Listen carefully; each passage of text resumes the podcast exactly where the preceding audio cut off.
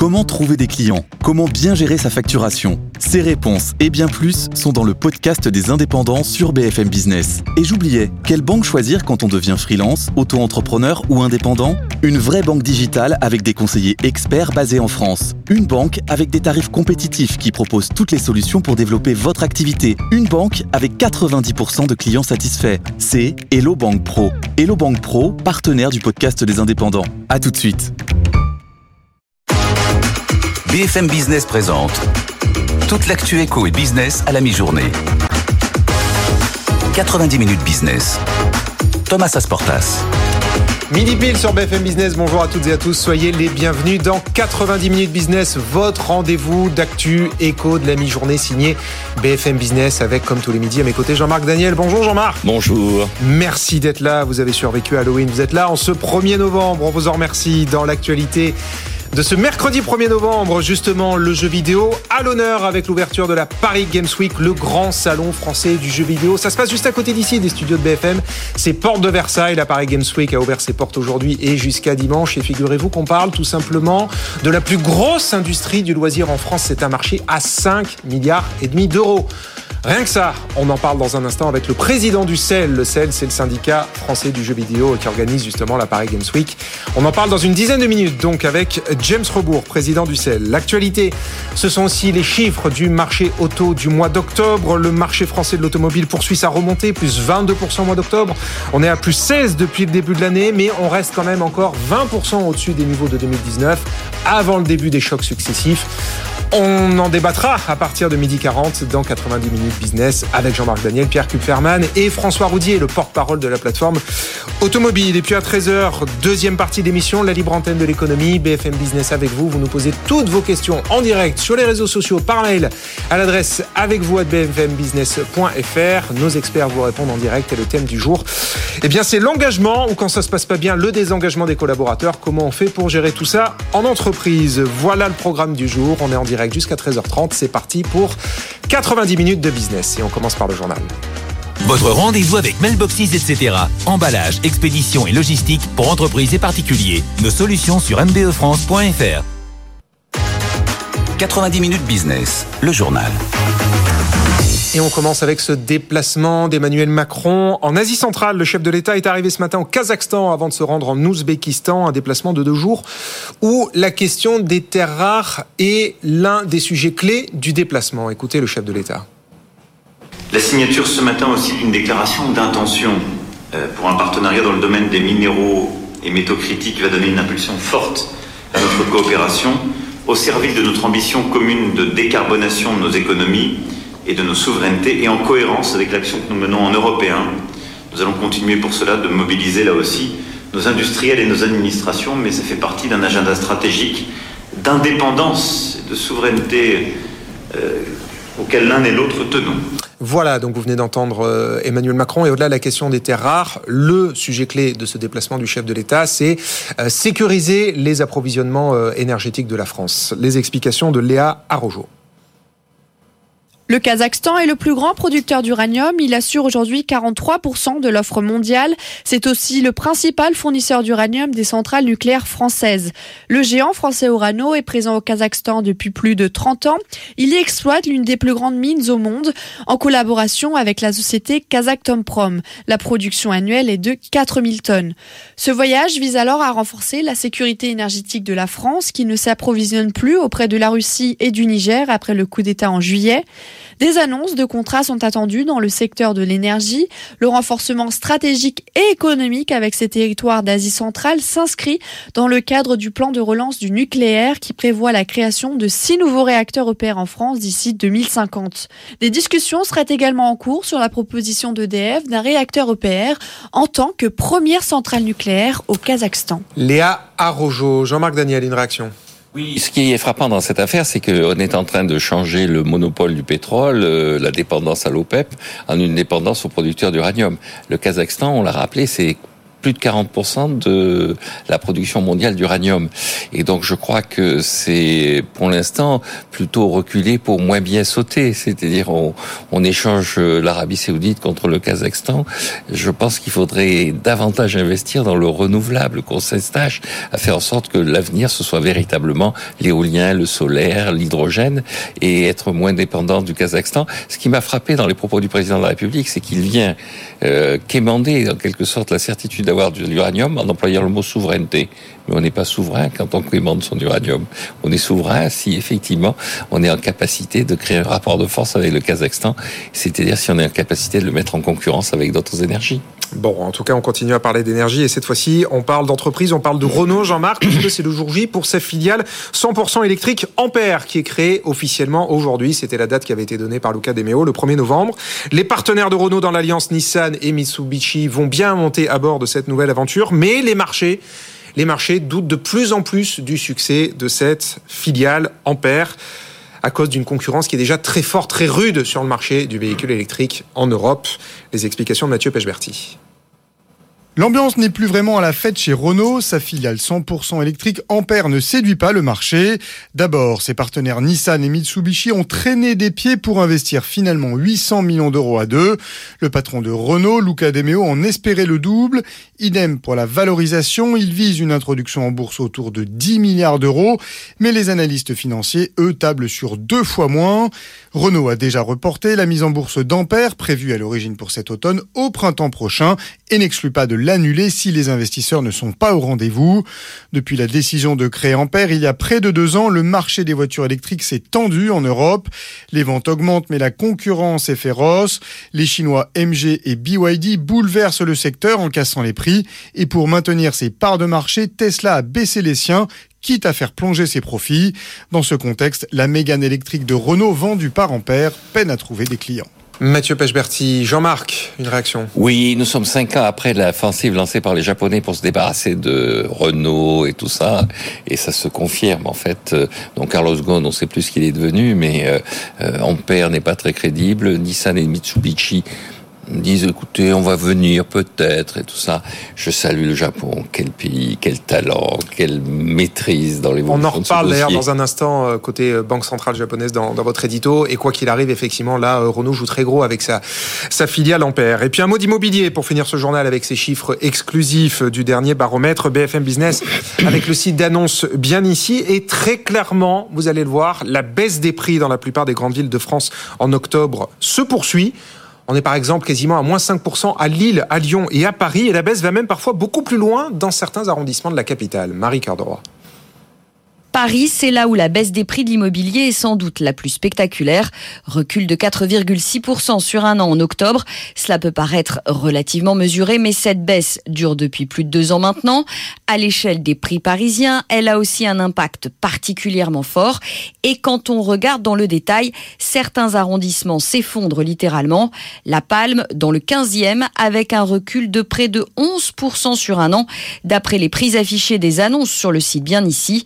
On dépasse également les 9% de baisse dans le deuxième arrondissement et près de 7% dans le 14e.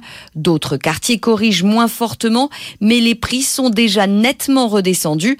Ainsi, le 19e arrondissement pourrait, dès le mois prochain, repasser sous les 9000 euros du mètre carré. Et on est là sur des prix affichés. Autrement dit, une fois négocié, on est peut-être même déjà en dessous.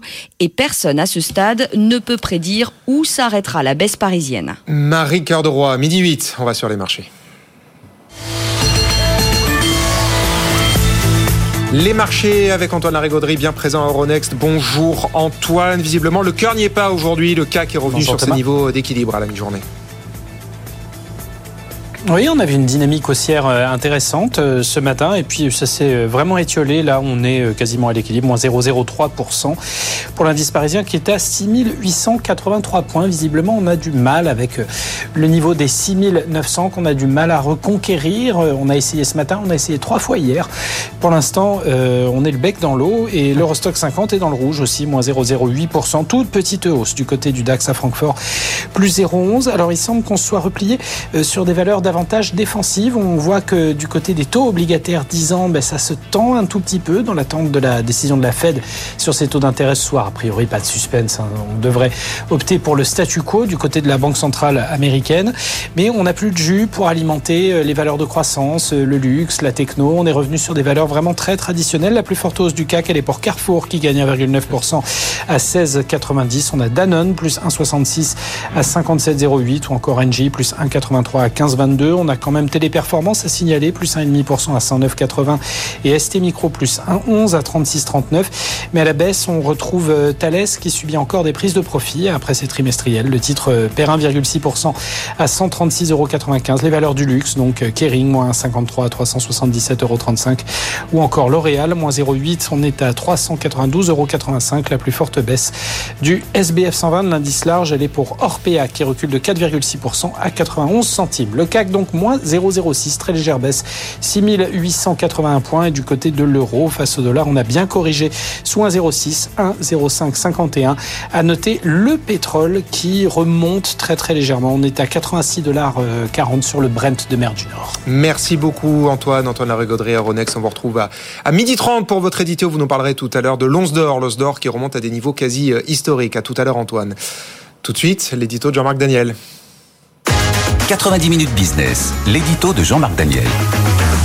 Et donc Jean-Marc, votre déclaration d'amour euh, au Japon, vous voulez nous parler de la leçon de politique monétaire de la Banque centrale du Japon, Jean-Marc, aujourd'hui? Oui, on est dans une période où on critique beaucoup les banques centrales, on se pose la question de savoir est-ce qu'elles ont fait ce qu'il fallait au bon moment, est-ce que l'inflation a été traitée avec euh, les bons outils et euh, avec le bon timing?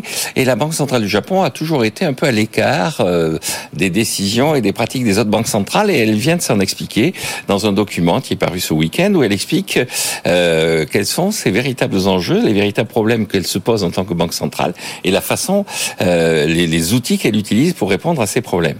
Alors elle met en avant une chose, c'est que euh, la population japonaise en fait est assez fragmentée entre une population âgée qui est nombreuse, hein, il y a plus de 30% de la population japonaise qui a plus de 60 ans, et une population jeune qui euh, est euh, quand même encore là et qui réclame euh, son dû. Mhm. Et elle dit une des conséquences de cette, cette fragmentation, c'est que nous avons laissé filer le taux de change pendant un certain temps. Pourquoi? Parce que les régimes de retraite au Japon ont placé énormément d'argent à l'étranger. Je rappelle que le Japon est le détenteur du reste de la planète. Le Japon a un avoir extérieur net de 3 000 milliards de dollars. Mhm. C'est beaucoup plus que la plupart des autres pays. Le deuxième pays après, c'est euh, l'Allemagne. Ensuite viennent des pays euh, moins importants en termes d'avoir extérieur net, euh, même s'ils sont montrés assez souvent comme la Chine. Et donc, ces 3 000 milliards étant en dollars, chaque fois que le yen baisse, le revenu des fonds de pension japonais augmente Mhm. et le pouvoir d'achat de retraités japonais augmente. Chaque fois que le yen baisse, néanmoins, le prix des importations augmente et le pouvoir d'achat des actifs, qui eux ont des revenus en yens et des dépenses en dollars, eux voient leur pouvoir d'achat baisser. Et donc, premier élément, la Banque centrale du Japon dit un enjeu d'une banque centrale, c'est aussi de déterminer le taux de change de son de sa devise de façon à ce qu'il soit le plus proche possible d'une forme de justice et de répartition équitable du revenu au sein de la population. Et il dit donc nous avons été obligés d'intervenir sur le marché d'échange pour stabiliser le cours du yen à 1 dollar égale 140 yens. Je rappelle qu'il y a 15 ans, 1 dollar ça faisait 78 yens et l'objectif du gouvernement c'était les 140 yens en question. Donc premier objectif qu'il ne faut pas oublier, c'est aussi qu'une des composantes de l'inflation, du pouvoir d'achat, de l'évolution des prix, c'est le taux de change. Et donc avoir des réserves, avoir une capacité d'intervenir sur le taux sur le marché d'échange, c'est un enjeu pour la Banque centrale. Et le deuxième, c'est que le grand bénéficiaire des taux d'intérêt bas, ça a été l'État. Et euh, la Banque centrale dit, il est temps que l'État remette un peu d'ordre dans ses finances. Et donc, nous allons arrêter d'acheter systématiquement la dette publique. Nous achèterons la dette publique que si le taux d'intérêt monte à 1% sur la dette publique japonaise, de façon à éviter un véritable séisme vu le montant de dette publique. Hein, le Japon, c'est 250% de dette publique rapportée au PIB. Un séisme en termes de charges d'intérêt. Mais nous allons le faire progressivement et donc nous donnons un signal à l'État sur le thème désormais il va falloir remettre de l'ordre dans les finances publiques. Ce qui est intéressant dans cet exemple, c'est que la Banque centrale du Japon dit c'est pas la peine de courir après l'inflation, ce n'est pas le vrai problème du moment. Le vrai problème du moment, c'est le taux de change et la dette publique. Et je crois que le vrai problème du moment dans le monde, c'est effectivement ce système de change flottant qui bouge tout le temps avec des objectifs de change que les États ont du mal à maintenir et l'évolution des dettes publiques. Donc, retenons le message de Tokyo. Regardez votre taux de change. Est-ce que le système de change est soutenable à long terme? Et regardez votre dette publique. La leçon du Japon, absolument passionnant. Merci, merci beaucoup Jean-Marc. On marque une pause dans un instant. Notre invité dans 90 minutes business. Bon, on va rester un peu au Japon. On va parler de jeux vidéo, le pays par définition euh, du jeu vidéo avec James Rebourg, le président du CEL. C'est lui qui organise la Paris Games Week, le grand salon français du jeu vidéo qui ouvre ses portes euh, aujourd'hui. Et puis à 13h, vous le savez, la libre antenne de l'économie. 90 minutes business avec vous. On répond à toutes vos questions en direct. Profitez-en, vous travaillez pas aujourd'hui. Allez-y sur les réseaux sociaux. Écrivez-nous par mail avec vous à bfmbusiness.fr. On vous répond en direct avec nos experts. Notre thème du jour, l'engagement des collaborateurs. À tout de suite. 90 minutes business, l'invité. De retour dans 90 minutes business avec Jean-Marc Daniel qui est resté avec nous euh, en plateau et notre invité, on va parler jeux vidéo. Bonjour James Rebourg. Bonjour. Merci d'être avec nous. Vous êtes le président du CEL. Le CEL, c'est le syndicat du jeu vidéo en France. C'est vous qui organisez la Paris Games Week qui vient d'ouvrir ses portes ce matin jusqu'à dimanche, qui se tient à deux pas d'ici, hein, porte de Versailles, juste à côté des studios de, de BFM. Euh, James Rebourg, on le disait dans l'émission, parce qu'évidemment, euh, on parle chiffres sur BFM Business, le jeu vidéo en France, c'est un marché à 5 milliards et demi d'euros c'est colossal. C'est la première industrie du loisir en France. C'est effectivement la première industrie culturelle en France, aujourd'hui largement devant la fois le cinéma et la musique, avec une croissance structurelle déjà depuis de très très longues années, alors qu'elle a été accélérée contextuellement avec le Covid. Et ce qu'on observe aujourd'hui, c'est que on a souffert un peu sur les années 2021 et 2022 d'un problème de composants au niveau des consoles, qui maintenant a été réglé depuis début 2023. On se souvient des pénuries de consoles. Exactement. Enfin, ça c'est réglé. Il y avait un peu ce, cette blague, donc clairement, c'est aussi rare que trouver une PS5. Et aujourd'hui, donc la PS5 euh, est disponible en fait partout en France. On a une capacité pour la trouver. Sauf qu'ils n'ont pas rebaissé leur prix. Le, prix de la console avait augmenté à cause des pénuries. Et bon, il y a tout un travail qui est fait aujourd'hui pour faire des offres de hein. euh, permettant de pouvoir rendre maintenant la console plus accessible. Et un point intéressant en termes de marché aujourd'hui sur la partie française, à date, donc en semaine 42, on est sur une très belle croissance sur la partie euh, vente de logiciels à plus de 10% en valeur.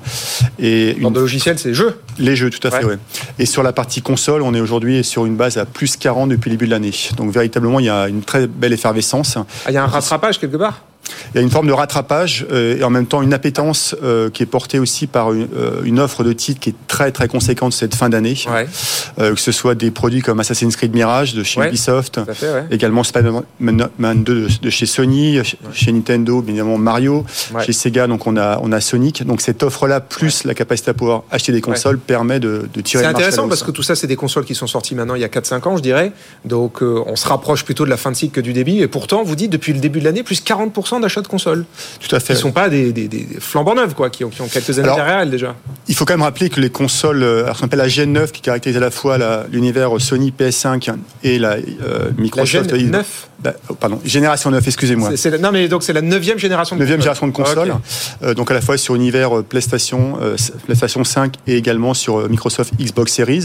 Elle a été lancée il y a exactement trois ans, en ah, pleine période de Covid, donc c'est relativement frais en tant que tel. Alors effectivement, la Switch, elle est plutôt une génération qui, est, qui a été lancée en mars 2017, donc a plutôt aussi. Ça dure combien de temps une génération de consoles Neuf, ça veut dire une console, ça dure combien de temps? Ça une Le cycle, généralement, va durer entre 7 à 8 ans, 9 ans. Ça dépend après. Après, ce sont des choix qui vont être portés par les consoliers, par des, par des innovations technologiques. Euh, mais généralement, un cycle dure aux alentours, effectivement, de Et il apparaît combien de jeux en moyenne par an?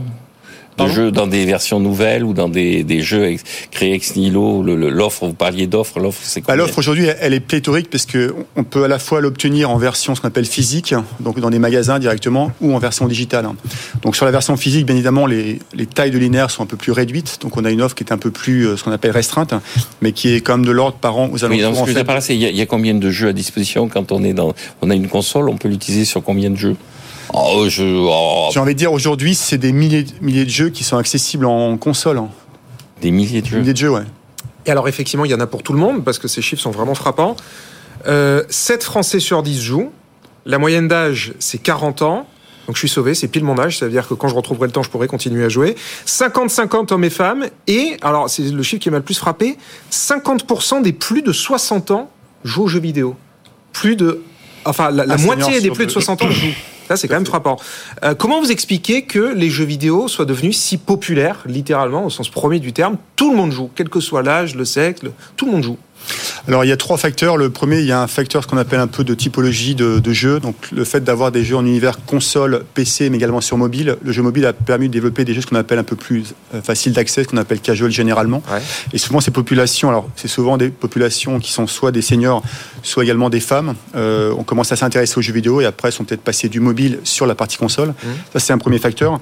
Le deuxième facteur, bah, j'ai envie de dire, c'est les joueurs. Le jeu vidéo a maintenant 50 ans. Alors avec un démarrage très fort depuis maintenant 30 ans et on vieillit tous. Donc j'ai été joueur à 15 ans et maintenant j'en ai un peu plus en tant que tel. Donc j'ai pu faire partager cette, euh, enfin, ce loisir aujourd'hui à mes enfants en Mm. tant, comme, comme parents. Donc, et autre phénomène d'accélération qui a été vraiment pour nous important, c'est l'effet confinement. Euh, au moment du confinement, il y avait un besoin de trouver des loisirs à domicile. Ouais. Le jeu vidéo a été euh, un loisir qui a été en plus très interactif avec un vrai lien intergénérationnel. Soit les parents ont initié leurs enfants, en ligne leurs aussi. enfants.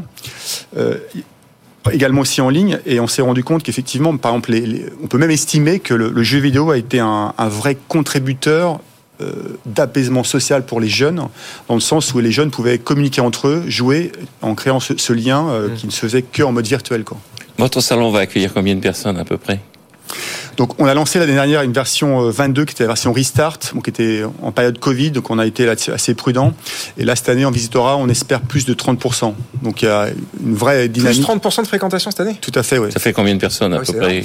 On est sur à peu près aujourd'hui une tendance qui serait aux alentours de 200 000. On espère peut-être un petit peu plus. 200 000 Ah, personnes. c'est euh, ouais, c'est colossal, ouais. C'est colossal, oui. C'est colossal, effectivement. Et alors, on le disait, donc marché colossal, 5 milliards et demi. Cela étant dit, euh, donc il y a eu ce bond, vous l'avez dit, avec le Covid, mais on plafonne autour des 5 milliards et demi.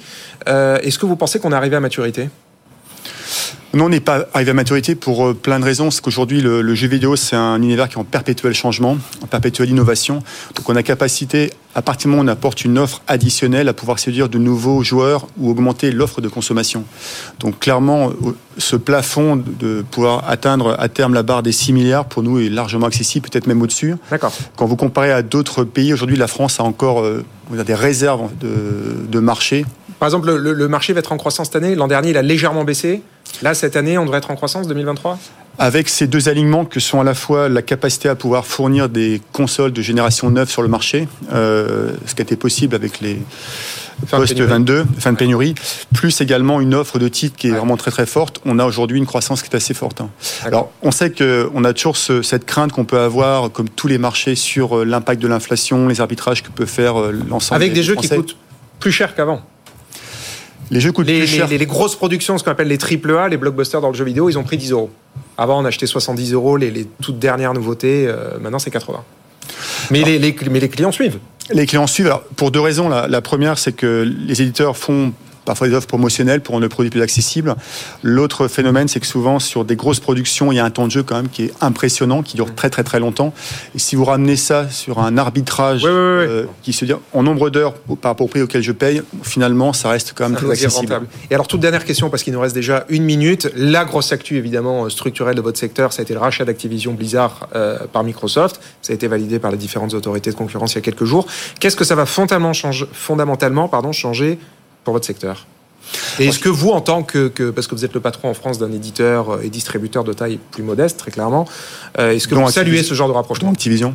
Effectivement, je travaille pour euh, PlayOn France, donc qui est le distributeur en France de Activision Blizzard, donc qui a été racheté par Microsoft.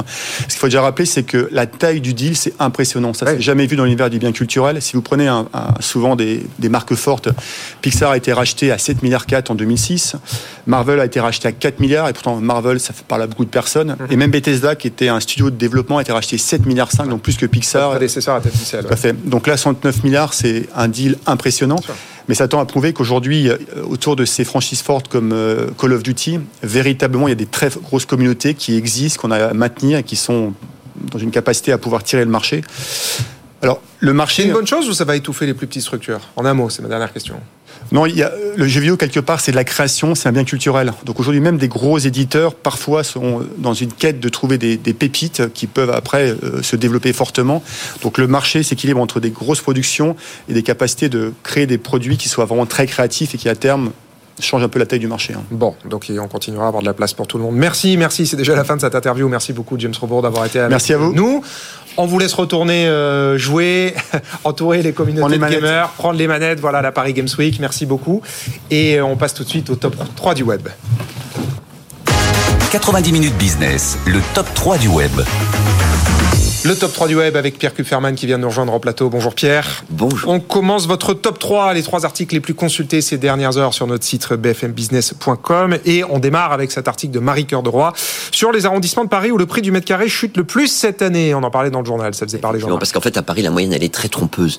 Euh, la baisse, tous, arrondis, tous arrondissements confondus, depuis octobre 2022, c'est moins 4,6%, sauf que vous avez des arrondissements où les prix continuent d'augmenter, le 9e, le 5e, le 6e, et d'autres où la chute est absolument vertigineuse, quasiment moins 11% dans le 15e, qui est un arrondissement résidentiel, on le rappelle, euh, relativement huppé, moins 9,4% dans le très touristique euh, deuxième arrondissement, donc dans l'hypercentre de, de la capitale, euh, et on a également presque moins 7% dans le 14e arrondissement, dont les caractéristiques sont assez proches du 15e. En fait, ces arrondissements sont en train de suivre la même voie que des arrondissements plus populaires qui, eux, ont vu leur prix déjà baisser. Le 19e, par exemple, devrait passer sous la barre des 9000 euros le mètre carré ce mois-ci. Et ces prix, les prix dont on parle là, ce sont des prix affichés en agence, avant négociation. Donc il est probable que les prix réellement payés par les acquéreurs soient encore inférieurs. Je remarque d'après vous, la baisse, elle va se terminer l'année prochaine? On peut aller jusqu'où, en réalité, à Paris Oui, je ne sais pas jusqu'où on peut aller. Le 15e est un arrondissement qui est tellement vaste qu'il faudrait regarder dans les détails, puisque le bas de l'avenue de Breteuil, c'est le 15e. Je pense que là, ça n'a pas baissé, puisqu'on est plutôt proche du... Alors que je pense vers, euh, vers du 7e, alors que je pense que vers ici, vers Ballard ou vers la porte de Versailles, je pense que là, en revanche, le marché a du mal à se maintenir. Ce qui est intéressant dans tout ça, c'est que c'est quand même le bilan des politiques monétaires qui, a, qui devait nous débarrasser de l'inflation sur les, sur les prix à la consommation et qui ont plutôt fait baisser les prix du patrimoine. Et ouais. donc, tant que les politiques monétaires resteront ce qu'elles sont, je pense que le prix du mètre carré va continuer à baisser. Alors après, euh, dans Manhattan, ça baisse pas, dans le 7e, ça baisse pas, Oxford Street ne baisse pas. Donc, euh, il y a aussi quand même des mécanismes de micro-marché qui ouais, font que... Le luxe, le luxe, une valeur refuge. Absolument, y compris dans l'immobilier. Oui, banque centrale ou pas, l'immobilier de luxe, comme le luxe en général est une valeur refuge. Allez, on continue avec la retraite complémentaire revalorisée de 4,9% ce mercredi, Pierre. Oui, alors c'est une bonne nouvelle pour les plus de 13 millions de retraités concernés. Cette augmentation décidée début octobre par les partenaires sociaux qui gèrent la GIRCARCO correspond au niveau de l'inflation sur un an estimé par l'INSEE. Elle représente un effort de 4 milliards d'euros. D'ici la fin de l'année, la GIRCARCO aura ainsi versé au total 92 milliards et demi d'euros à ceux qui touchent cette retraite complémentaire. Rappelons que la GIRCARCO avait déjà revalorisé les pensions de 5,1% l'an passé. Une remarque, Jean-Marc? Non, je pense que euh, il est assez naturel quand même de faire évoluer les les, les retraites. Je rappelle qu'avant 1993, les retraites étaient indexées sur les salaires et pas sur l'inflation.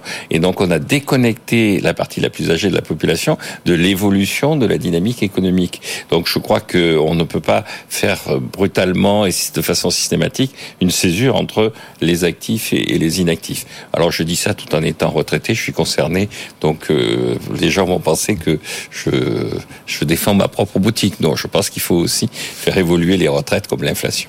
Allez, on termine avec le livret d'épargne populaire qui a passé la barre des 10 millions de détenteurs, Pierre. Oui, alors on était sous les 7 millions en 2021. C'est un rebond spectaculaire, dû évidemment au taux de cette épargne réglementée réservée aux plus modestes. 6%, même avec le niveau actuel de, de l'inflation, il est impossible de trouver mieux pour un placement sans risque, sans impôt et disponible à tout moment. D'où cette ruée des épargnants. La Banque de France pense qu'on devrait l'année prochaine être au-dessus des, des 12 millions de détenteurs, peut-être 12 millions et demi d'ici cet été, avec un encours qui dépassera évidemment largement les 60 milliards, puisqu'on n'en est plus très loin. Et Jean-Marc, est-ce que vous savez, est-ce que vous connaissez la part de la population adulte Je rappelle qu'il faut être majeur pour euh, ouvrir un LEP. La part donc de la population adulte dont les revenus sont sous la barre au-delà de laquelle on n'a pas le droit de détenir un LEP. Non, je pense qu'il y a environ un tiers de la population adulte qui est en dessous de cette barre. 35%. Eh ben, il est très fort. fort. Voilà. Oui.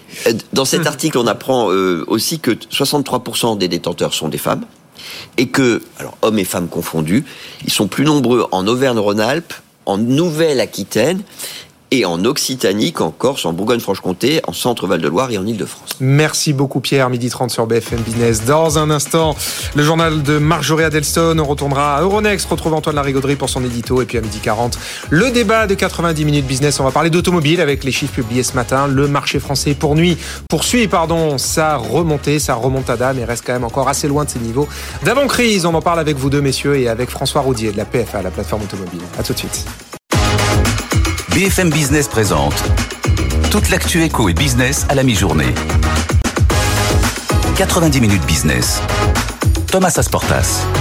Midi 30 sur BFM Business, soyez les bienvenus si vous nous rejoignez dans 90 minutes business, votre rendez-vous d'actu éco de la mi-journée sur BFM Business. On est en direct jusqu'à 13h30. Dans un instant, l'édito d'Antoine Larigauderie à Euronext. Ce sera ensuite le débat de 90 minutes business. On parlera automobile avec Jean-Marc Daniel, Pierre Kupferman qui sont restés en plateau et François Roudier pour commenter, analyser, décrypter les chiffres du marché automobile français du mois d'octobre. Et puis à 13h, vous le savez, la deuxième partie de l'émission, la libre antenne de l'économie, BFM Business avec vous. Vous nous écrivez en direct par mail avec vous à bfmbusiness.fr.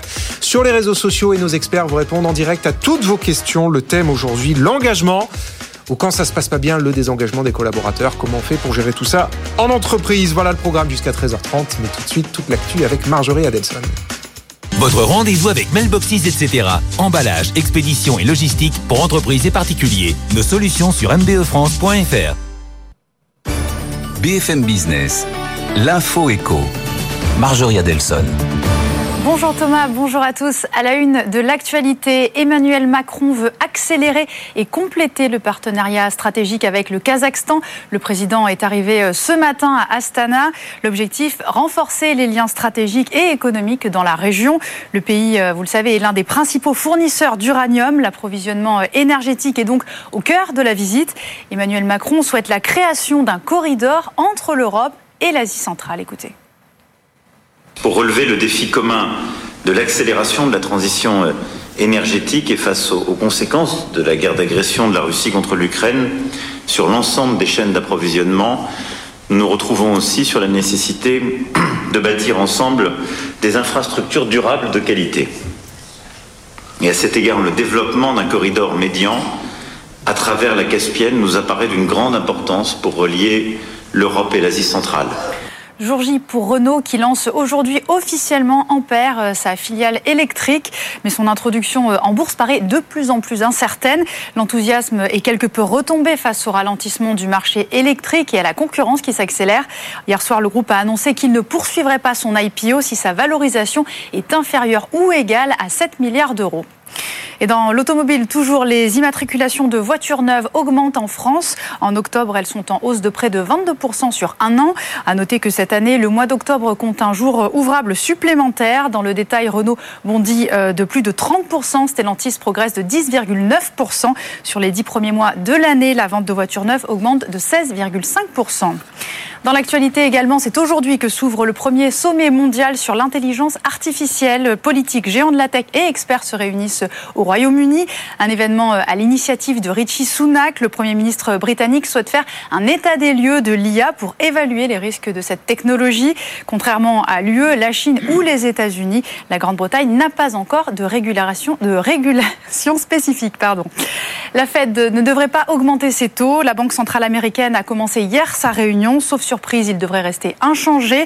En cause, l'inflation qui s'est stabilisée à 3,4% sur un an, la croissance multipliée par deux sur le dernier trimestre à 4,9% et le chômage qui reste bas. La décision sera annoncée ce soir à 19h, heure de Paris. On termine avec euh, Toyota qui voit son bénéfice plus que doubler. Au deuxième trimestre, le groupe annonce un bénéfice d'exploitation de 9 milliards d'euros, soit une hausse de 155% sur un an. Le constructeur automobile a relevé de 50% ses prévisions pour l'ensemble de l'année. Il s'attend désormais à un bénéfice de 28 milliards d'euros contre 18 milliards précédemment. Juste après euh, ces résultats, le titre bondissait de 6,1% à la bourse de Tokyo. Voilà, vous savez tout des dernières informations économiques. Tout de suite, on va jeter un coup d'œil au marché. Le CAC est dans le vert à plus 0,02% et 6886 points, Thomas. Merci beaucoup, Marjorie. On file justement sur les marchés retrouver Antoine Larigauderie. 90 minutes business, l'édito d'Antoine. Antoine, pour ceux qui nous regardent à la télé, on a compris qu'on allait parler d'or, d'once d'or. Voilà, Jean-Marc Daniel se réjouit. Vous le voyez pas, il a un bord un grand sourire puisque vous nous expliquez que l'once d'or revient sur Il ses la plus même. hauts annuels. Il a la même, il a pas mise. J'ai la même casquette, oui. Je Ben voulais oui, d'ailleurs remercier Ouais. l'occasion me- m'en est donnée. Antoine, qui me l'a procuré cette casquette. J'ai cette casquette. Bon, très bien, très bien, très bien, très bien. Je la porte moins brillamment que Antoine. Ah bah mais là c'est très compliqué d'égaler le maître. Enfin Oui. vous êtes pas mal aussi Jean-Marc avec la casquette. Euh, L'once d'or donc qui revient à ses plus hauts annuels, quasiment à ses plus hauts historiques sur fond de frénésie d'achat des banques centrales. euh, Antoine.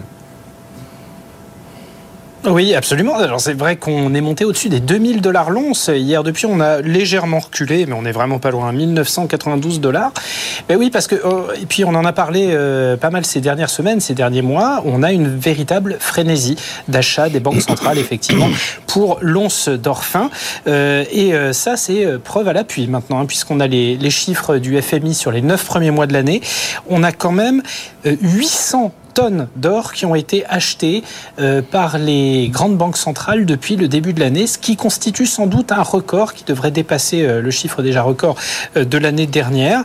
Et euh, on a euh, globalement une hausse de 14% hein, des achats d'or sur ces neuf premiers mois de, de l'année. On n'est plus très loin d'ailleurs des plus hauts historiques sur l'once d'or fin, puisqu'il se situe à 2080 dollars hein, l'once. Euh, C'était c'était en 2020, hein, très exactement. On était juste en pleine crise Covid. Et si on regarde bien ce qui se passe, alors c'est très intéressant parce que bien évidemment, et comme on le suppose euh, depuis euh, le début de l'année, c'est la Chine qui se tire la, part du lion hein, vraiment sur ses achats d'or, plus 181 tonnes. Derrière, on retrouve la Pologne. Tiens, vive la Pologne, Jean-Marc, plus 57 tonnes. Et puis la Turquie, plus 39 tonnes. En gros, ce qui est en train de se passer, c'est que, en plus, les cours montent parce qu'on est sur euh, une période de très très forte crispation géopolitique, c'est le moins qu'on puisse dire. On a quand même deux conflits sur le feu à gérer. On a également euh, des pays qui essaient de se dédollariser entre guillemets. C'est notamment le, cas de la Chine qui y trouve grand intérêt, d'une certaine manière euh, l'Arabie Saoudite également.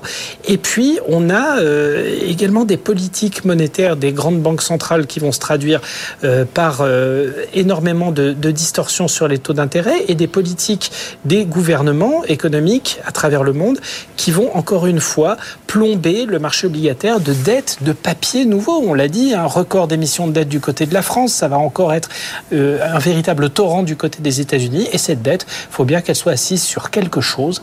Et euh, on a beau dire que les banques centrales, c'est le prêteur en, en dernier recours, ben, ce prêteur en dernier recours, il, euh, il a besoin de valeurs refuge, il a besoin d'actifs tangibles.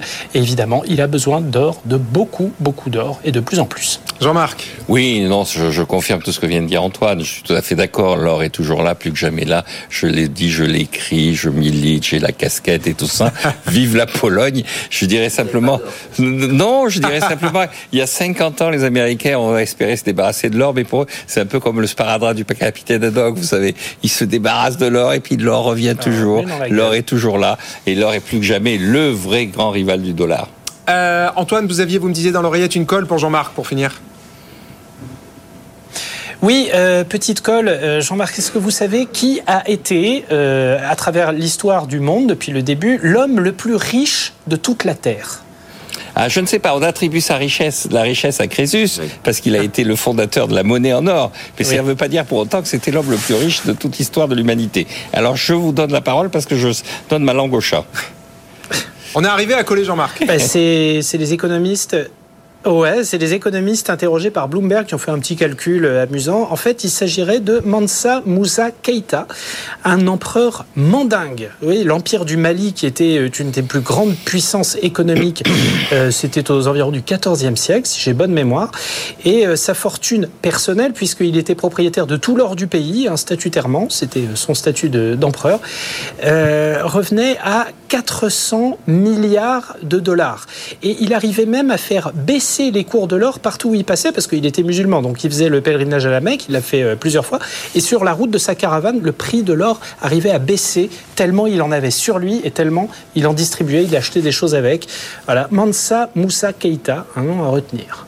Un nom à retenir, effectivement. Un nom à retenir, effectivement. Merci, merci beaucoup Antoine. Ça fait relativiser la fortune d'Elon Musk hein, ou de Bernard Arnault. Merci, merci à vous Antoine Larigauderie. Très bonne journée. On vous retrouve demain dans un instant le débat de 90 minutes business. On parle automobile avec les chiffres du marché français du mois d'octobre qui sont tombés ce matin. On débat avec Jean-Marc, Pierre Kupferman et François Roudier de la PFA. À tout de suite. 90 minutes business, le débat. Midi 42 sur BFM Business, l'heure du débat de 90 minutes business. On parle d'automobile avec les chiffres publiés ce matin par la PFA, la plateforme automobile. Bonjour François Roudier. Bonjour. Merci d'être là, porte-parole donc de la PFA. À vos côtés toujours en plateau Pierre Kupferman, Jean-Marc Daniel. Rebonjour messieurs. On débat jusqu'à 13h de ces chiffres publiés ce matin, plutôt bon. Hein, croissance à deux chiffres, le marché a progressé de 22% en octobre en variation annuelle. On est à plus 16,5 euh, depuis le début de l'année. Ça veut dire qu'on va finir l'année à combien en gros euh, François on devrait finir l'année peut-être dans les 1,8, euh, 1,7, 1,8. On reste. Euh, Ça, c'est les volumes, hein, le C'est les volumes, voilà, oui, en millions. En, millions hein. On reste quand même bien au-dessous des 2 millions traditionnels. Hein. Il faut voir que par rapport à l'avant Covid, euh, on est à 20% au-dessous euh, du marché français. Hein. Ouais. Alors ça s'explique par beaucoup de choses, dont une qui est tout à fait arithmétique, c'est qu'on vend plus de voitures chères, donc moins de volume, alors qu'avant on avait des petites voitures d'entrée de gamme qui mhm. faisaient le gros chiffre. Euh, cette croissance à deux chiffres, est-ce que ça veut dire, euh, enfin ça pose plein de questions, est-ce que ça veut dire par exemple que les problèmes de pénurie sont réglés? Est-ce est que voilà, le problème de l'offre a disparu? Alors en partie, oui, les semi-conducteurs commencent enfin à se régler. Hein, le problème qu'on a eu, bah, la première année de la crise des semi-conducteurs, le monde a perdu 20 millions de voitures qui n'ont pas pu être produites. Là, les estimations diminuent quasiment euh, toutes les quinzaines. On est plutôt dans les 3 millions, peut-être même voire 2 millions et demi de voitures au niveau mondial qui ne seront pas produites. Alors c'est un yo-yo entre chaque continent. Mmh. Hein, euh, là, les dernières semaines, c'est plutôt la Chine et l'Europe qui souffraient. Avant, c'était les États-Unis. Bon, les États-Unis étaient à l'arrêt avec la grève, donc il n'y avait pas besoin de semi-conducteurs. Ça, c'est fini. Et alors, mais donc en France, ça veut dire que maintenant, on attend combien de temps pour euh, pouvoir obtenir sa voiture quand on l'achète? On retombe sur des niveaux normaux en global, attention. Hein. on, est à trois mois maximum. Euh, attention, parce que certaines voitures euh, ont connu des problèmes spécifiques. Hein. Quelques voitures allemandes euh, sont arrêtées en production, donc là, c'est beaucoup plus lourd. Et alors, vous le disiez, les prix, les voitures coûtent toujours aussi cher. Donc c'est la fin des pénuries, mais les prix n'ont pas baissé. Alors les prix ne baissent pas, les prix ne baissent pas, mais on pense quand même que euh, le pricing power euh, ultra qu'on a eu est en train de diminuer un petit peu. On voit que les prix commencent à baisser dans l'occasion. Euh, on a des affaires qui, qui ont été faites. On va voir quels sont les résultats dans les commandes des opérations commerciales du mois d'octobre, où il peut y avoir quelques remises. Donc on revient peut-être à un marché moins tendu que ce qu'on a connu. D'accord. Et alors le le, donc on a ces bons chiffres du mois d'octobre. Ça va continuer comme ça jusqu'à la fin de l'année? La... oui, Les derniers mois vont être bons aussi? Oui, sûrement, parce que vous voyez, on est, euh, on n'est pas sur les ventes, on est sur les livraisons de véhicules. Il faut toujours penser bah, à, cela. Donc, on est en train de finir euh, des retards de, de livraison. Hein. Si on circule sur les routes de France, on voit qu'il y a beaucoup de camions qui livrent euh, des voitures, même le week-end avec dérogation. Et on va arriver dans les deux premiers mois de l'année sur les commandes qui ont été assez mauvaise depuis euh, le début de l'année. On est à moins 13% en commande hein, par rapport à, à, ah. l'année euh, précédente. Ah oui, alors ça, c'est le chiffre qui était en septembre. Ah, alors ça, ça augure d'une année Attention, pas voilà, c'est compliqué. C'est compliqué. De toute façon, on peut pas vivre dans un monde euh, merveilleux à part lorsque on a tout ce que vous expliquez sur BFM Business, les problèmes d'inflation, les problèmes chez certains gros clients professionnels comme ceux qui sont liés au logement, mmh. qui vont pas commander des véhicules. Donc tout ça fait que ça se rajoute en plus à une crainte. Et notamment des, utilitaires. Alors je fais une parenthèse puisque vous en parlez sur les utilitaires. Là pour le coup ça marche fort aussi. On est à plus 20% en octobre. Et sur ce marché-là, les Français clairement ont la main. Hein. Ils ont deux tiers. Enfin Renault et Stellantis ont deux tiers du marché en France. Ah oui, c'est vraiment stratégique pour les euh, pour les constructeurs euh, Stellantis et Renault. Hein. Stellantis a d'ailleurs réaffirmé récemment en montrant sa nouvelle gamme. Euh, Stellantis veut détrôner Ford quasiment au niveau mondial sur le sujet. Ce sont des véhicules euh, où on est bien placé et qui en plus ont une marge assez importante pour les constructeurs et puis une façon de vendre qui est beaucoup plus équilibrée euh, parce qu'on est avec des grands clients et c'est quand même euh, plus simple que de vendre un par un. Oui, bien sûr, un tout autre marché. Pierre Kupferman. J'ai trois remarques et j'aimerais que vous répondiez. Première remarque, on a quand même une forte hausse des ventes des constructeurs étrangers. Alors, on n'a pas le détail désormais. Sur votre site, là, vous privilégiez les constructeurs qui ont des usines en France, donc il y a Toyota aussi, mais on n'a jamais le détail des, autres constructeurs. Mais je note que si on regarde le cumul depuis le début de l'année, on est à plus 3% pour Stellantis, plus 19% pour Renault, plus 24% pour les groupes étrangers, donc hors Toyota. Je parle en volume toujours. Hein. Euh, deuxième remarque, ça n'a rien à voir, mais il se vend désormais plus de SUV que de berlines. C'est la première fois que ça arrive. On était à 47% de berlines, 45% de SUV l'année dernière. Là, les chiffres se sont totalement inversés. Et puis, le dernier constat, c'est que bah, les ventes de diesel sont absolument en chute libre. En cumul, depuis le début de l'année, on est sous les 10%. C'était encore 16% l'an passé. Alors que les ventes euh, voitures essence, elles se maintiennent à 37%. Ça veut dire, je pense que les gros rouleurs, probablement si les entreprises et les particuliers, euh, et pardon, et les loueurs euh, ont fait une croix sur le gazole, mais vous me direz euh, si, si vous avez d'autres choses à dire sur ce sujet. Bah, si je repars justement sur le gazole, parce effectivement c'est fascinant, parce que si on se replace en 2013, on aurait eu 75% du marché, 72% du marché, pardon, en, en gazole. Donc euh, on voit un shift complet en, en ah, 10 ans. Le gazole c'est mort. Quoi. Le, le, gazole disparaît, sauf pour certains très gros rouleurs. Et euh, vous le signalez, pour les euh, entreprises de location, on voit un remplacement euh, du gazole par de l'hybride, alors ce qu'on appelle le full hybride, donc de l'hybride traditionnel. Euh, euh, où là, effectivement, on a des consommations euh, assez, euh, assez faibles. Hein. le week-end dernier, j'avais une, une, Clio full hybride, même en roulant à la roudier un peu sportive, j'étais à moins de, j'étais à moins de 6 litres. sportif, François. Voilà, ce qui me frappe. à moins de 6 litres. Donc, vous voyez, on reste, on, est maintenant sur ce choix-là. alors, les constructeurs étrangers avaient été assez mauvais l'année dernière, donc il y a, aussi une remontée, il y, a, il y a un effet de base. Et puis, il faut voir quand même dans ces constructeurs étrangers ce qui est en train de se passer. Il y a un phénomène qui est incroyable, c'est que maintenant, hein. Tesla vend plus de voitures que le groupe Mercedes. Donc, vous voyez, on, a, on, voit aussi ce shift. Non, moi, ce qui me frappe dans tout ça, c'est le, les côtés un peu incohérents et contradictoires de tout ce qui se passe. C'est-à-dire qu'on a des municipalités qui n'arrêtent pas de dire qu'ils veulent plus de voitures, qu'on a une inquiétude sur le fait est-ce qu'on va avoir le même niveau qu'en 2019. Normalement, enfin, je veux dire, c'est comme si en 1840, là, on avait dit il faut maintenir la vente de diligence. Est-ce qu'on va pouvoir atteindre le niveau de 1830 Donc, hum. il y, a quand même une question qu'on doit se poser sur quel est l'avenir objectif de l'automobile? Est-ce que le concept d'automobile va rester le même? Est-ce que ça va et là, on le voit bien. Alors, il y a l'intervention des pouvoirs publics. L'histoire du gazole, c'est typiquement une décision à un moment donné de l'État d'avoir favorisé le gazole et puis ensuite de se retirer et, d'en changer. Et donc, je, pense qu'il y a quand même derrière euh, le, marché automobile une perturbation permanente qui est liée à l'incohérence des décisions de politique euh, qui sont prises. On finance l'essence, on favorise un moment le gazole, puis on se retire. Euh, la, la dernière remarque que je ferai, c'est on parle de Stellantis en disant que c'est un une marque nationale. Je rappelle quand même quand vous regardez dans les détails, heureusement que c'est Fiat Stellantis. Et heureusement, il y a un héritage de Sergio Marchionne qui a été quand même un très très grand PDG. Et donc là aussi, la personnalité de l'équipe dirigeante, c'est quand même énorme dans la façon de vivre d'une entreprise, surtout d'une entreprise automobile. Et donc euh, tout ça est très fragile. Hein. Tout, tout peut se défaire très très vite. Bon, en On le voit avec Renault quand même, euh, qui n'a plus la capacité à influer sur ce que décident Nissan et Mitsubishi. Bon, pour Stellantis, en tout cas, ça va bien. On l'a vu encore avec les résultats euh, publiés hier, malgré les grèves aux États-Unis. Le sujet, vous le disiez bien évidemment, c'est la bascule vers l'électrique. On a encore des chiffres qui confirment la nette progression. C'est aujourd'hui, en gros, maintenant, en comptant les hybrides rechargeables, une voiture sur quatre euh, en France. Mais quand on regarde dans le détail, quand on prend tout l'hybride, on a quand même deux fois plus de voitures hybrides vendues en France que de voitures électriques. le 100% électrique, c'est 16% des ventes c'est quand même énorme, hein. on était à 1% il n'y a pas si longtemps. Maintenant, on est passé à 33% d'hybride. Donc l'hybride fait de la résistance, quoi qu'on en dise, quels que soient les messages politiques envoyés. Les clients veulent acheter de l'hybride. Oui, parce que sous toutes ses formes. Comme je le disais, l'hybride a tendance à remplacer euh, le gazole.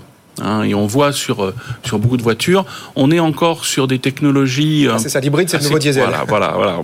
Bon, oui, c'est, avec les risques que ça signifie. Bon, non, on a on, on a un, passage vers l'électrique qui, qui garde ses problèmes de coût Hein, on l'a vu, on est à 10 000 euros de plus quasiment, par, ou plus même par voiture, mmh. entre son équivalent thermique, essence, et son équivalent électrique. Donc mmh. ce problème-là existe, que ce soit pour les particuliers ou les entreprises.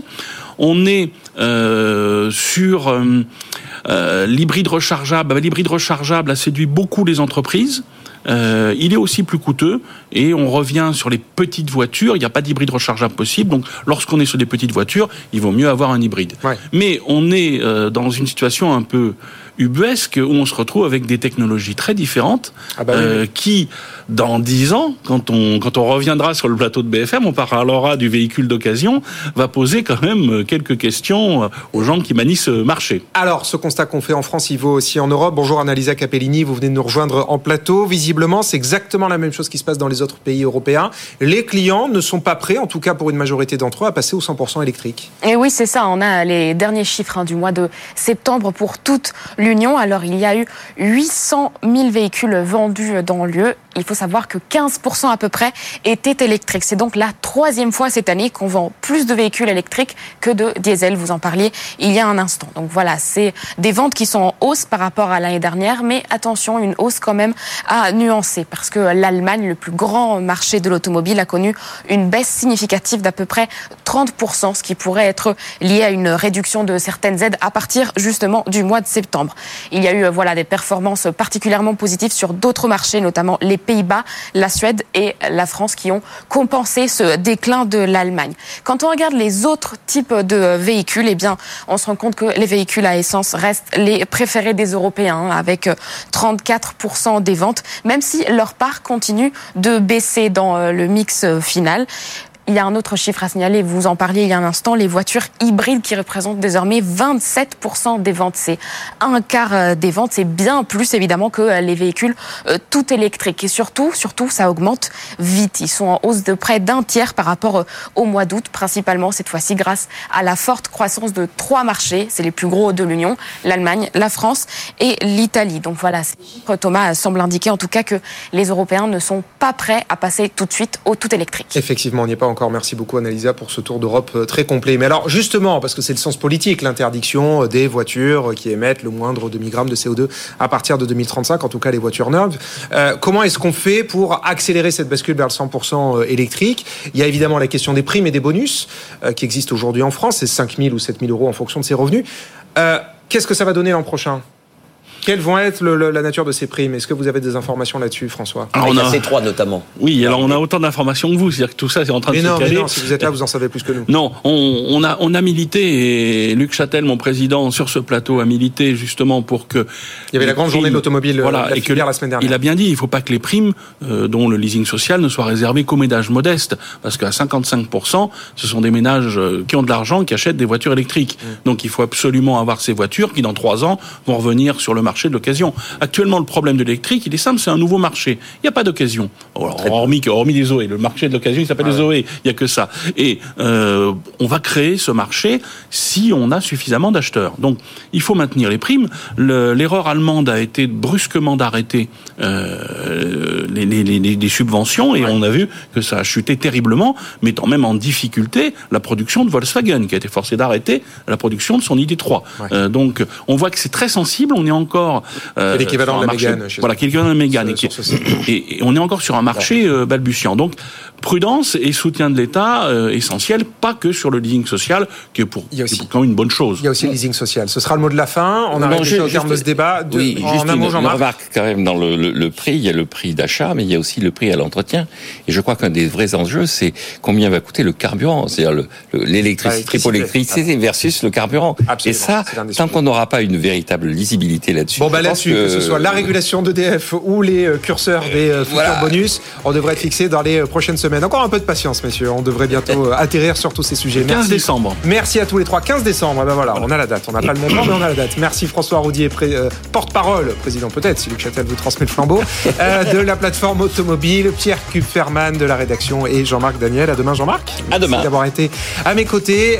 dans un instant, la libre antenne de l'économie, 90 minutes business. Avec vous, posez-nous toutes vos On vous répond en direct avec nos experts. Le thème du jour, l'engagement des collaborateurs. À tout de suite. 90 minutes business. Toute l'actu éco et business à la mi-journée sur BFM Business.